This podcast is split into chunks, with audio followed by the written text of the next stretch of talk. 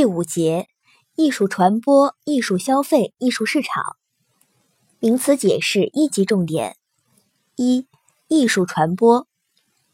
艺术传播是人类交流艺术信息的一种社会行为，是人与人、人与他们所属的群体、组织和社会之间，通过特定的媒介进行艺术信息的传递、接受与反馈的总称。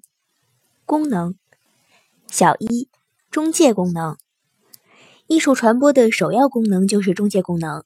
一部文学文本不经发表或出版，不与读者见面，只能说它是作者所书写的一份稿件。一首乐曲不经演奏家的演奏，就只是将死的曲谱。艺术传播沟通了艺术创作与艺术接受，使作品与接受者得以相遇，从而使艺术活动顺畅进行。小二，评价功能。艺术传播从来就不是一个单纯的工具，传播过程也从来就不是完全客观中立的过程。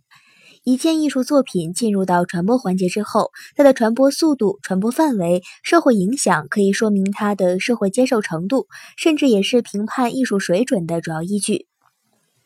构成要素：艺术传播者、艺术传播的内容、艺术传播的媒介、艺术传播的接受者、艺术传播效果。传播方式，小一，从历史形态发展角度看，传播方式可分为口头传播、文字传播、印刷传播、电子传播、网络传播等。小二，从横向逻辑角度看，又可分为人内传播、人际传播、群体传播、组织传播、大众传播等。小三。